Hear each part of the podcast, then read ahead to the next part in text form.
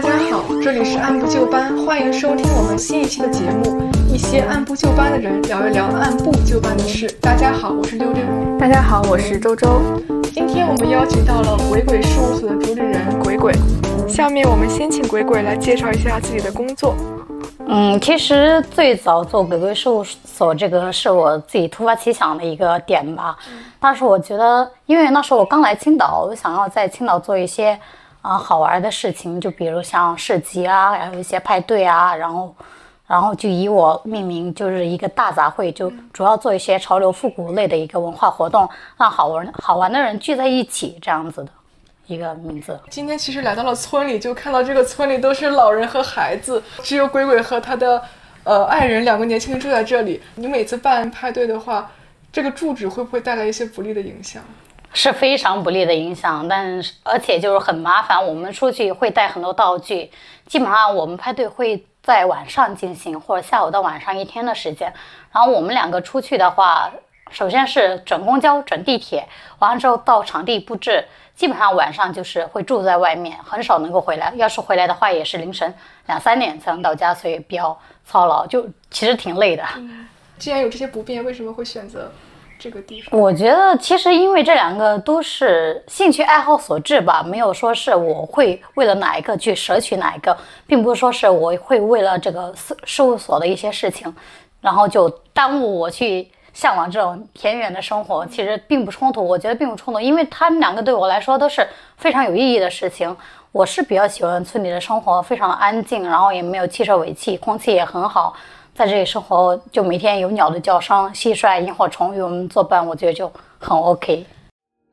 没有什么能够阻挡你对自由的向往。天马行空的生涯。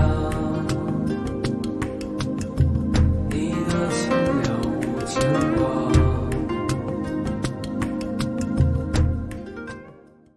刚才您提到说，呃，不管是住在这里，还是成为鬼鬼事务所的主理人，都是兴趣爱好所致。我们就想知道是什么契机让你来筹办这个鬼鬼事务所呢？其实最开始我我我是湖南人嘛，我之前一直在西安西安做事，后面因为我对象他一直在青岛，所以我过来过来之后，我第一份工作在青岛，第一份工作是在那个如是如是书店。哦，对对对，然后当时我主要。担担任的就是自媒体，还有活动策划这一板块。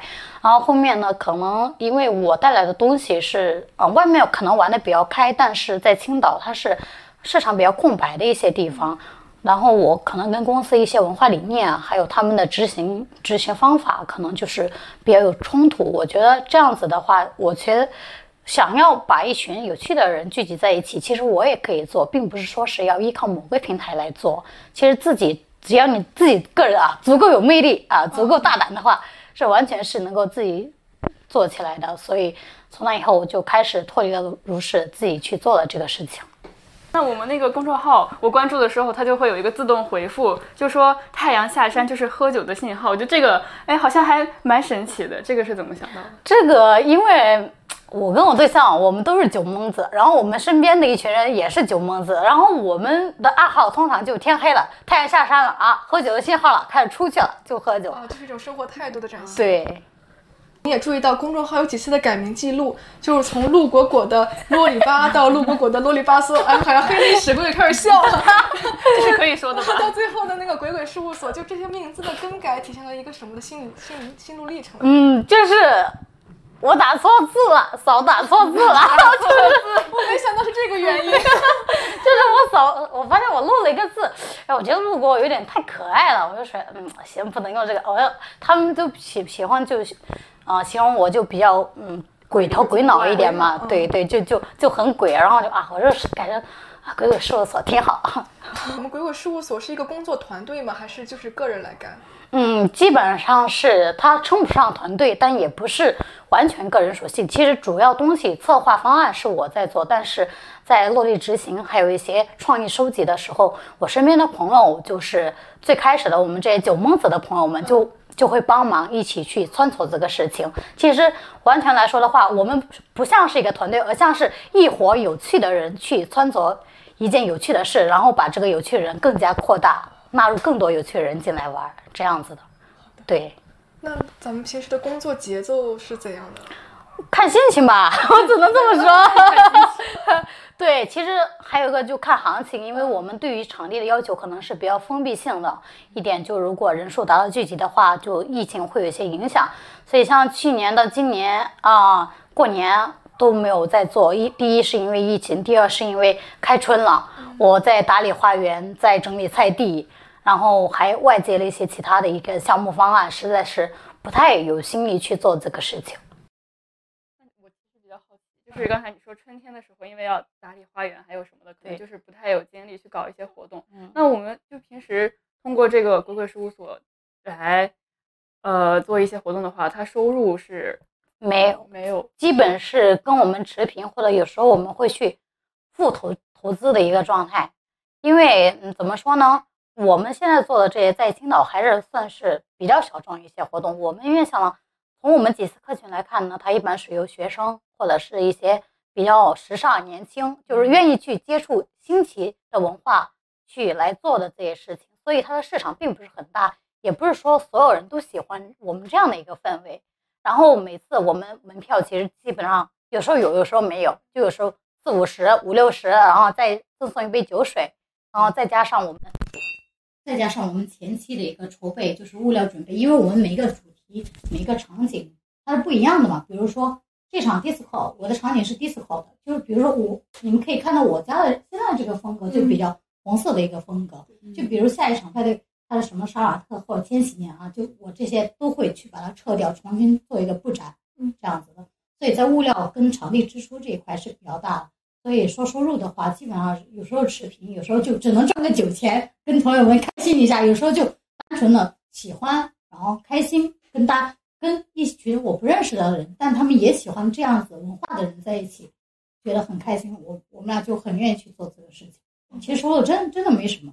那还有其他副业吗？其实我看这个地方感觉可以自给自足了，就是工作只是一个快乐的对获得快乐方式。哦，对我现在副业就是会去做一些潮流街区，还有商业街区他们做的一些商场一些的方案策划方案，就是不牵扯到落地执行，就只是说我这边。出创意、出方案，然后给到他们，这样子，这是我的一个副业。对，那我觉得就是你一直说让全青岛有趣的人联合起来，就是最终最最一开始的初衷就是为了这个嘛，就是想跟多认识很多有趣的人，跟他们一起来做一些有趣的事情。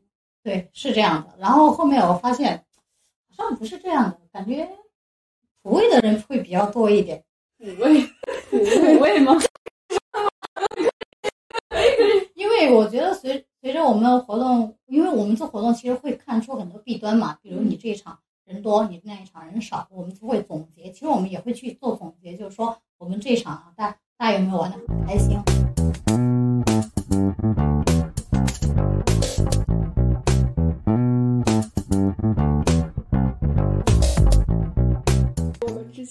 一些主题，比如说八零。八零年代的 disco，还有那个千禧舞会，还有藏爱家族派对，就就是能不能跟我分享一下整个活动从策划到落地的一些工作过程？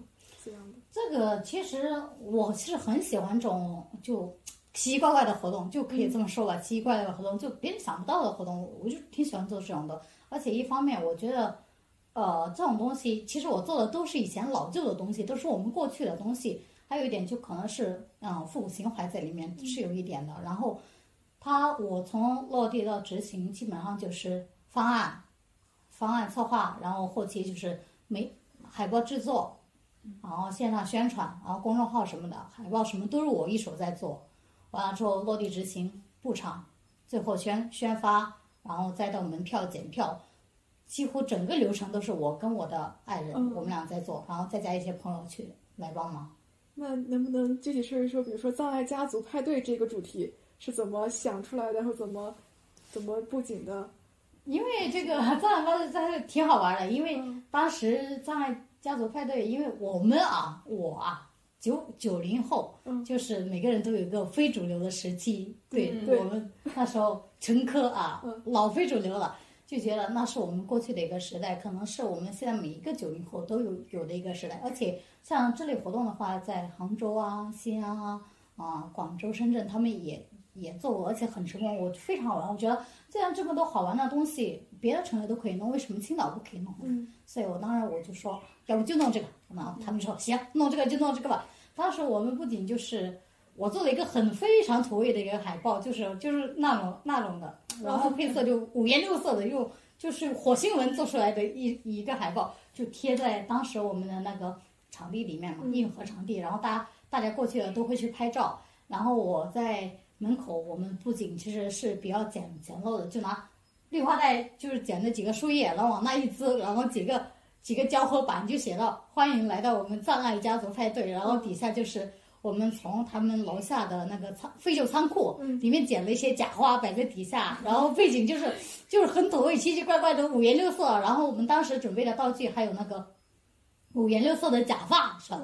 五颜六色的假发，就来的人他可以都免费提供，戴上那个头套到那里拍照，或者你入场整整体戴那个头套都可以。其实那一场的呃效果是蛮好的，就感觉整个布景就是很土味，土味就是土，对，就五颜六色，大色快来铺垫，就那样。说到这个藏爱家族非主流，还记得我小时候第一个网名叫幽梦天女，差不多，差不多。给我想到这种感觉。对对对，说我们做 disco 的话，然后男孩子要梳油头，穿花衬衫，然后就是穿大头皮鞋或者穿皮衣，然后很酷，然后女孩子就就妆就化的就亮蓝色啊那种，然后大红色啊，就就就就比较开放随性，就是就那样子的，就很好玩，就不是说是完全，比如说我们日常生活中这样，其实我。进入我这个派对大门之后，你就是完全另外一个样子。直到照片出来之后，说啊，原来我那天晚上我这么好看，就这样子的，真的真的是有这样的一种感觉，就是每个人进来，我就在门口说，哎，你这妆不合不合格，你去旁边弄个油头去，啊，你这妆不合格，去旁边画一下，对，就挺好玩的，因为毕竟这种完全变装的在青岛还是蛮少。就基本上就没有，大家都是穿自己衣服去，就效果可能没那么好。就你完全不仅全部都是嗯那个年代的样子，然后再让一群穿这么衣服的人，他都是很好玩的。你们其实可以看到，我最近五月四号我们做的一个复古骑行嘛，嗯，我跟我们几个朋友就穿穿比较复古的，那个好像是比较小范围的，是吗？就就只有我们几个人，就只有我们，就只有我们这四五辆车，这我们家有三辆。啊对对对对对，因为第一次嘛，像玩一下，其实回头率很高，超级高的回头率。对，就我们这几个人，想了以后这个做好了，可以可以去招募一些喜欢复古骑行的人一起加入我们，加入我们的团队，让我们一起去玩。那我们在这个派对里都聊什么？就是会聊会聊一些之前呃之前关于葬爱家族或者关于你们果然是没来过我派对。这个这个我是真的没去过。没有没有，我们派对不是聊天形式，它是娱乐、跳舞，然后就是喝酒，对喝酒，就是主要它是一个 party 的形式，就是同样穿着的人就是会在一起，然后我会我当时的我每个主题我会放不同的音乐，就说我葬爱家族我放的全是什么汪苏泷啊。就是我们那那时候的许嵩啊，对许嵩啊，嗯，那时候的音乐，比如说我千玺的话，就会放千玺时代音乐，然后 disco 就会放 disco 的音乐。它我是一个嗯舞蹈派对形式的一个主题，不是说是一个文化沙龙座谈会，大家来聊天的。就是你进入场场地，我就跟大家说啊，今天你不是来做的啊，你是来玩的，至于怎么玩，随着音乐蹦跶起来，你随便玩。就是我们王耀，就我的爱人，他每次就担任我们的这个 DJ。DJ 一条龙，对，他就是 DJ，所以我们就是整个是那个派以派对的形式，大家就是可以在里面认识到好朋友，然后认识的不认识的在一起就啊，就随着音乐舞动这样子。那你现在从事的工作和学生时期的专业是对口的吗？完全不对，完全不对口。那方便问一下，你当时是学什么吗？我当时是旅游酒店管理，嗯，啊，旅游酒。对，完全不对口，那当时对工作有什么规划和期待吗？完全没有。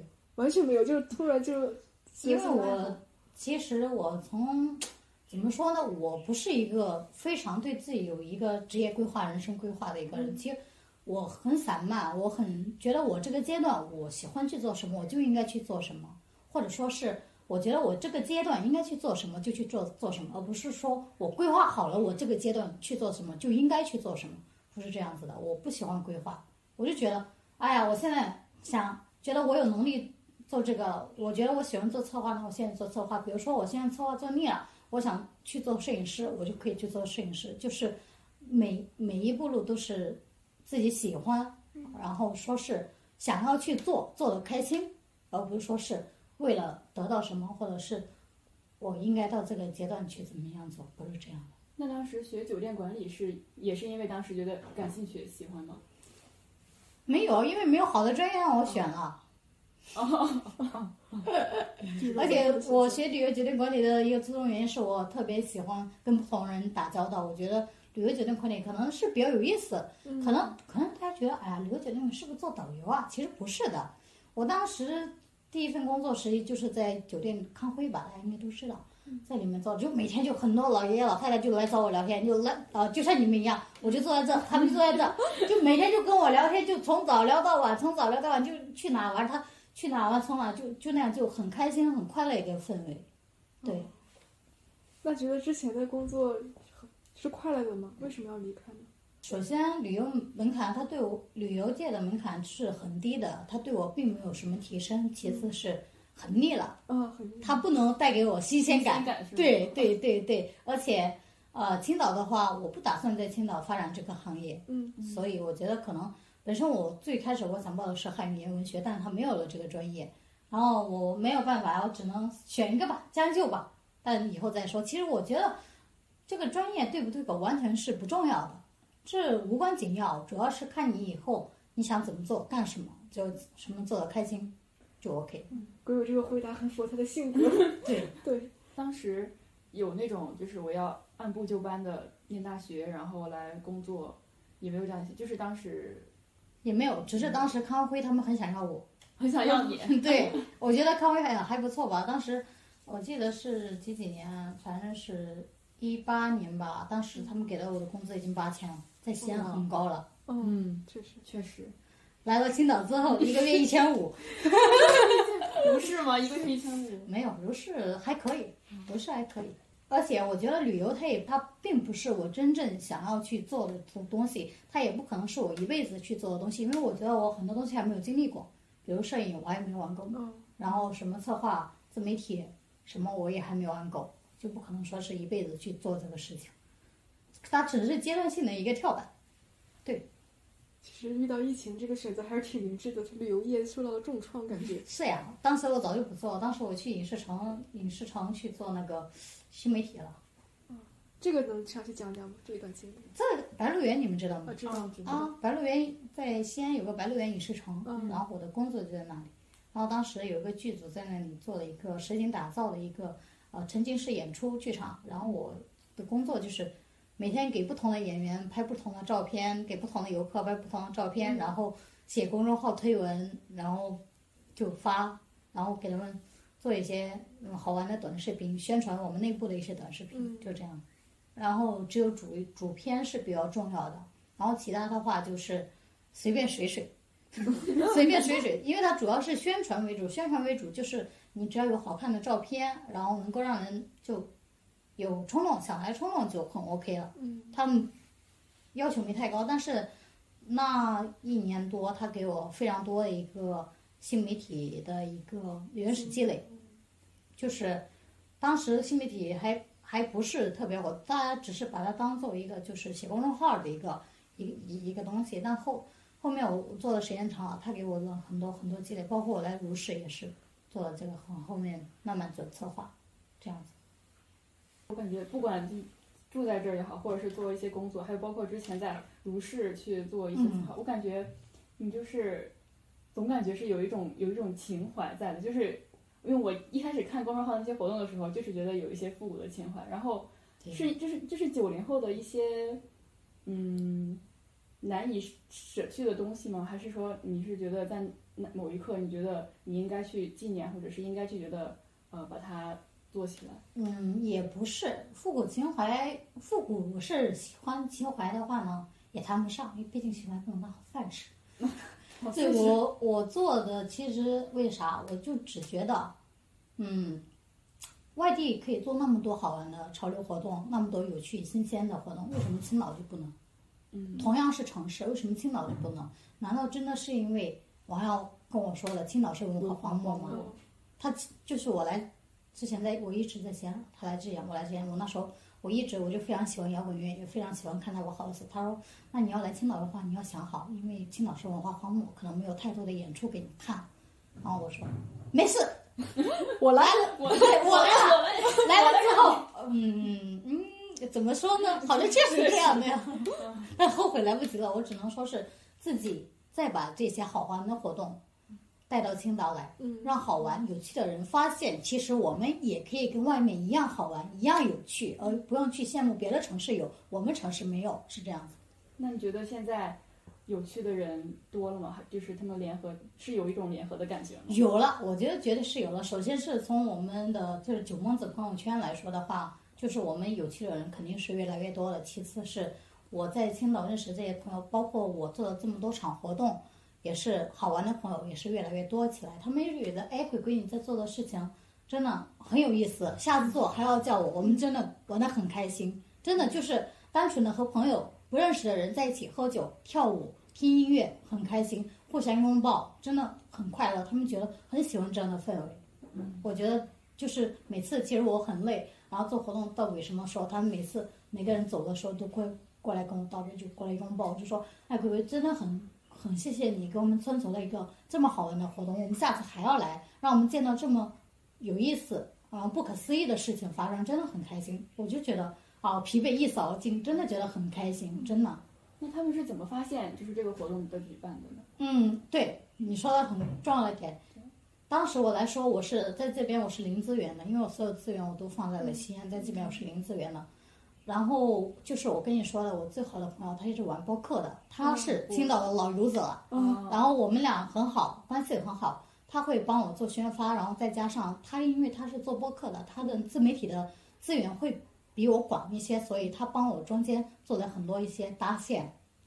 对那咱们有没有自己想过通过抖音、快手什么的运营自己的这些活动？就拍些照片啊，发上这些媒体平台，然后做宣传嗯，没有，因为我连小红书都懒得更新。啊，就是因为啊，就是随性，这个回答很符合鬼鬼。对，对，而且我觉得，嗯，快手跟那个呃抖音，他们俩的风格跟我的做的活动，还有我个人的这些事情风格不太搭。因为我觉得我做的并不是一个要高吸引流量的一个一个东西，而是长期可以做下去有意思的事情，而不是说是呃稍纵即逝，但是它是一个爆点，一个流量，不是的。嗯，对所以需要我们来当小众宝藏一样的挖掘。对，嗯对，就是你可能就是啊、觉得哎呀，我觉得我愿意去了解，我才能去了解，而不是说是什么人都可以对，去接触得到自。己去寻找。对。那有没有哪次经历是让你觉得，如果没有从事这个行业，也就是没有成立鬼鬼事务所，肯定经历不了的？能不能跟我们分享一下？嗯，经历不了的就是就很累，痛并快乐着。对，就是痛并快乐着。我觉得就是跟你们之前聊过的，就是真的很累。我们俩每天就是拿着大行李箱就要出去，还要住外面，每天不展都自己。但每次临别前，陌生的人，我甚至记不到他的名字，我只知道他他从 Rose Guys 购买了我的门票，然后进来。跟我说，哎，鬼鬼，我们来了。就说啊，hello。我走的时候，他会过来给我个拥抱。他说，哦，鬼鬼，谢谢你，我们我谢谢你，就做了一个这么好的活动，让我认识到了人生其实还有这样的玩法，真的很不可思议。就下次我们还来，就这样子，我就觉得特别有意思。已经，这就是让我觉得很快乐的地方，就是疲惫就没有了。你就听你说你的工作有时候是很疲惫或者是很什么的，那有没有觉得经历了这份工作之后，你的一些观念或者是行事的一些风格会改变呢？还是你一直在坚持着你自己的一些？嗯，有改变的，因为这始终是一个不可预测的一个事情嘛。因为我以前总想的是，哎呀，我做就做了，不用管它这么多。然后后来发现，做了之后，我要管的事情还挺多的。就是比如说，我一个就是开始我们说的一个啊，我一个投入跟一个成本的收益，嗯，但是这是因为我，反正就是基本持平的一个场面吧。然后后面的话。就我就会考虑我我承担的风险是否太大了。就我以前从来不会考虑这个问题。其次就是我会嗯，我会想到来玩的人开不开心，怎么样，就是说让场子更热起来，或者说是我是否要去把活动做一些变动，更加贴切符合青岛年轻人的一个心理玩法，这些都是有想过的。但是以前以前的话从来没有这种，我啪我做了就做，你爱来不来那种。到后面的话就是到对我爱你爱来不来我就做了，没有人我也这么样玩。我后面就觉得可能是确实自己做。不太有意思，嗯，你自己几个人玩不太有意思，还是要让更多人一起玩才有意思，嗯，对，是有这样一个转变的。那觉得青岛的青岛的人们会不会有一种更慢热的感觉？嗯，反正我觉得，怎么说呢？这是可以说的吧？所以 我也比较好奇，因为我家离青岛太近了，我感觉我就是那种。呃，可能心里有很多，但是并不会主动去参加一些很外向的。不会是山东人的。对 对，基本上是这样子的，因为我们很多场派对，嗯，我们票嘛，因为我们提前有提前一个星期或者是半个月去售票，但是就只有在最后一天票才是卖的最好的。嗯。然后他们，他完了就跟我说：“哎呀，他们是要观望，观望去的人多不多？你这个布景好不好看，好不好玩？”不是说是一开始你你这个点抛出来，他们就要去买单，是这样子的，就是很慢热，就甚至有好几场都有几个小姑娘，不知道从什么地方哎来了，来到我场地里了，然后她还没买票，就在门口就 就这样转，吸引了他们，转了半个小时。转了半个小时，后面觉得，哎呀，我说我要开始，我们里面已经准备开始了，王小金拿话筒招呼大家，就是准备就绪啊，进入舞池了。行了，现在买吧。如果鬼鬼现在买还来得及吗？我说，行行行，赶紧吧，赶紧进去吧，先不管了。对对对对，就是确实有这样的，这样的可能，青岛人性格就是这样。在我们的工作中，这个自己的这个派对和甲方的这个任务。是的比重大概是多少呢？其实他们俩还蛮近的，其实百分之八十吧，其实可以这么说，因为我做的也是，也不是那种传传统的房地产的或者亲子类的，也做的也是一些潮流活动，跟这个也是非常相关的。相反，我做的这些活动资源全部能够嫁接到我现在去兼职做的一些方案里面去。对，其实它也算是可以，我也算是可以算我比较喜欢做的事，但是如果甲方他 pass 掉的话，我只能说是甲方就他不太了解，不太了解这个市场行情，或者是我我我我给他的方案不是他想要的那种样子，就可能他不太能够理解这样子。那就是你自己策划这些活动，也是把自己的口碑打出去了，是吗？有是会不会那些甲方是怎么找过来的？是看到你做做对对对对对啊，能不能跟我们分享一下，就是你第一次接甲方的这些？就是我在群里嘛，我在一个群里，然后他们在群里发我的海报，然后他们就看到了这个活动助理人是我，然后加我微信，完了之后我就发了一些我的链接给他们，他们就觉得我很有想法，也很符合他们目前公司的一个活动调性，主要做的是潮牌复古的嘛，而且我的内容可以嫁接到他们的一些板块上去，就觉得很 OK，就说啊鬼鬼啊，下次我们有什么好玩的活动，那就你来你来操刀，然后我们辅助你这样子。对，怎么会有这么多的想法？就是这些创意是哪就哪里来的呢？就觉得很好玩呀，我也不知道，可能会睡着睡着就有了。会有情感不会有那个灵感枯竭的，没有这种烦恼是吗？感觉很火。就是我基基本上没有吧，因为我要做的也不是一直说是做不断的新东西，我可以做，比如说我我拍的我的第四，我可以做第二期，可以做第三期，只要大家觉得有趣嘛，对吧？也不是说是一如既往的要不重复的去做，其实它是一个可重复、可循环的一个过程，只是说是我们怎么去玩这样子。嗯，对，但是有些人。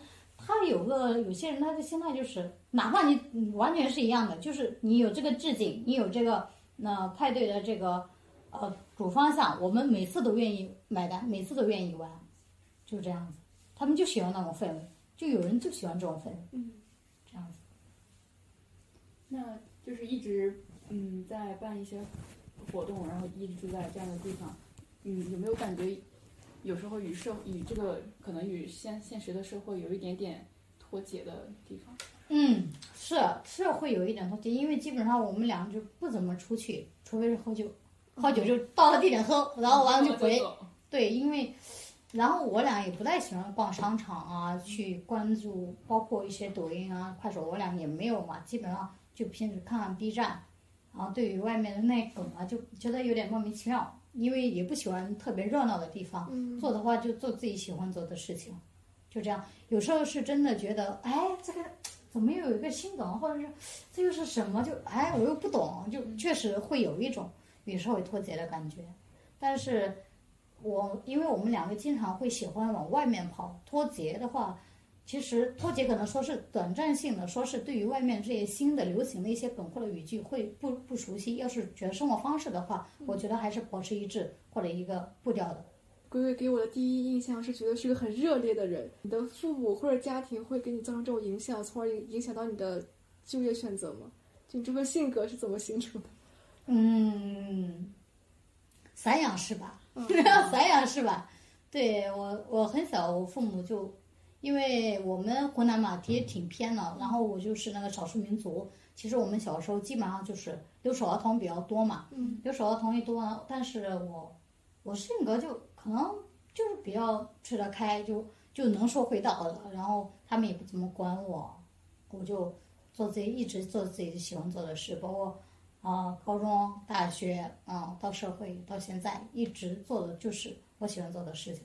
家家庭他给我是一个很开放的一个空间。其实真正影响我的不是我的家庭，因为他们对我的影响是微乎其小的，跟现在大部分年轻人他生存环境是完全不一样的。我八九岁，我就是留守儿童，一直自己生活，然后上学都没有父母接送，俺没什么父母接送，我们全部都是自己上学，然后到大学，所以我独立很早。独立很早，我就会去面临很多事情，很多事情我就自己去解决。解决的话，我就会遇出遇到很多人，就慢慢的我就就觉得，然后还有一个就可能听摇滚乐是有一点，有一有一点啊影响的。它不是像他们现在就很容易把摇滚乐跟什么什么发声啊联合在一起，其实这是错误的。摇滚乐它不能代表什么，它只是一种音乐风格而已。它不是说是你听摇滚乐你就觉得。啊，你这个人很摇滚。那现在很多人可能说是摇滚是形容一个人的，实际上它就是一种音乐曲风。音乐曲风它不跟你说，哎呀，我要反对这个世界啊，我要拥抱自由，什么什么什么什么的。那哎，那都是王耀他们王耀他早二十年玩剩下的东西。他不是说他什么高中时候就开始听黑金了，就重金属黑金，就就是那种，就都是我们玩剩下的。现在小孩现在听的都我们玩剩下的，所以现在他们理解的可能跟我们理解的就不太一样。所以我们俩就经常会说，我们俩的小孩，就以后如果我们俩有孩子的话，小孩一定要抛抛弃他们世俗的摇滚，我们让他从小从小就。学纹身，欧美美式纹身，old school，学包布包布绣的啊，美式理发，让他学纹身，学理发是吧？啊，打唇钉啊，然后练习手艺去，然后不学什么钢琴画画。对，就是这样子。嗯，确实。现在他们其实大大部分还是一个跟风的一个状态吧？咋说呢？他觉得现在流行啊，我觉得这个酷，我就跟一下。其实他不懂，不懂什么是这个东西。就包括现在一些很多玩乐队，他不懂这个东西是什么，他就觉得这个东西很酷，我要去做酷一点的事情，他就把这个东西标榜上了。其实开始摇滚乐不是那个样子，我觉得现在就觉得摇滚乐、爵士还有流行音乐，他们本质上是没有什么区别，只是看你自己个人喜欢什么 A、B、C 这样子而已。那摇滚乐是你的爱好，就在你的工作中有体现吗？肯定有啊。对，你的活动有摇滚乐主题。嗯，有想过，但这个受受众太小了，而且我现在，但是现在这个摇滚乐它现在处在一个风口浪尖的一个过程中，我不太想去跟它蹭流量。嗯，对，但是如果我去做一些，比如说是室外的一个小活动的话，我可能会把摇滚乐的雷鬼啊加进去。嗯，对对。春天的花开，秋天的风，以及冬天的洛阳，忧郁的青春年少的我，曾经无知地这么想。风车在四季轮回的歌里，它天天地流转。风花雪月的诗句里，我在年年的成长。流水它带，改变了一个人。就在那多愁善感的初。次等待的青春。一直在说好玩有趣，你是怎么去定义，或者是怎么去感觉到这个是好玩的，或者这个是有趣的？有没有有没有别的时候说你觉得这是好玩，但实际上你发现它好像可能没有那么的有趣？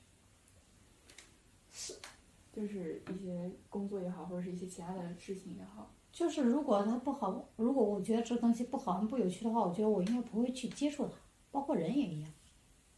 就我觉得这个东西，就比如说抖音，我觉得它很无聊，甚至很会浪费我的时间，而且，嗯嗯嗯，它怎么说呢？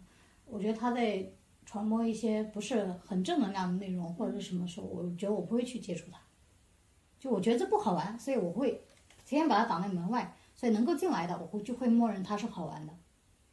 一般来说，你默认的好玩的就会就是它是会符合你的期望的。对对对，就没有说是我觉得很好玩，最后他就怎么是这个样子，就很很少有这种情况。对对对对，而且还有个问题就是，我我的朋友还包括我的爱人，他也会去帮我规避这样的问题。就是比如说我去做过这个事情，我就，哎，你觉得怎么样？这个啥？他说可以吧，挺好玩的。我说哎是啊，他说啊挺好玩的。我说啊行，那就这个。他说。嗯，这个啊我感觉不太行，就就首先咱们就说，我说哦，综合会综合考虑一下、这样子的。其实我一直以来很很感谢他们，不是单方面的一个人去做这样的事情，一个人可能压力真的会很大。有了就是这群好朋友之后，就觉得很开心，又真的很好玩。我感觉现在的疫情形势还很严峻，就是给活动带来了一些未知性。对于这种无法预料的事，一般你会怎么处理？躺平吧，躺平，能怎么办呢？那票都卖出去了，就没有啊，这个都没有在做啊。如果真的说是我们票卖出去，那就只能退或者延期这样子去做。但目前来说的话，我们俩说是自己，就近期而言嘛，就说我们俩在找场地去做一些一个收门票的派对，这种可能性是极低的。因为现在我主要做的是一些商家的合作，比如说现在就是一些酒馆，他需要一些热闹一点引流，他就会请我过去给他做一场派对，嗯，然后是免费给他，他是我是免票的嘛，就大家来，我只给他带人，然后给他进行一个引流，所以现在更多的是去找一些合作的商家给他们做活动，或者说是我会找到一个固定的场所，会成为一个什么什么复古迪厅之类的，我会长期在那做，这样子。不会说是像以往一样，嗯嗯，想做了去找一个地方做，然后给他一定的场地费。所以以前的那种方方法，我可能会摒弃掉，就会开创新的一条路，两两两条就是给商业体，嗯嗯，他们需要做，我过去给他们做。然后第二个就是我会找一个固定的场所，然后每周都走这样子。怎么说呢？甲方就很傻呀，哎他就明明很好，可能是我们觉得好玩的东西，他觉得很很不好玩嘛。因为每个乙方跟甲方之间总是五彩斑斓的黑，你明白吗？就是这样子的。我给你画个五彩，啊，给维尼哥做个五彩斑斓的黑吧，做不了，做不了，做不了。对对对，只能说是根据他的想法来，然后怎么样再融合我们的东西，不能说是完全都按照我们的东西来做。有时候他就咋说呢？因为甲方他毕竟他不是这个行业，他不了解行情，他要一个乐队，他要很出名，很有流量，五万块钱。哦，我天，这怎么？嗯，对，这怎么可能呢？你你这，我说你这，他在想屁吃，我说啊，只能这么只能这么说，没办法。所以，嗯，主要我也是做策划，但执行的话这边不归我。嗯，对就出了后果，他们自己你只出想法。对我只出想法，执行的话，我我的那个兼职团队去做执行，我主要是给他做方案。嗯，对从从湖南到呃西安，再到青岛这里，有没有觉得就是一些城市的环境或者社会环社会的标准会影响你的一些选择？因为在山东，我我是感觉很明显的，因为大家都比较追求一些稳定的选择，嗯，这会影响你的一些判断吗？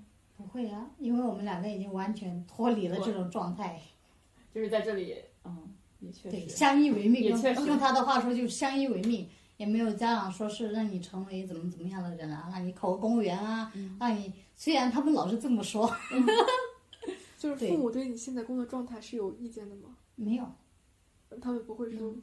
考公务员，定或者是不会啊，我湖南的，他们不用管我，哦，对他们觉得我过得很好，做我很开心就很 OK。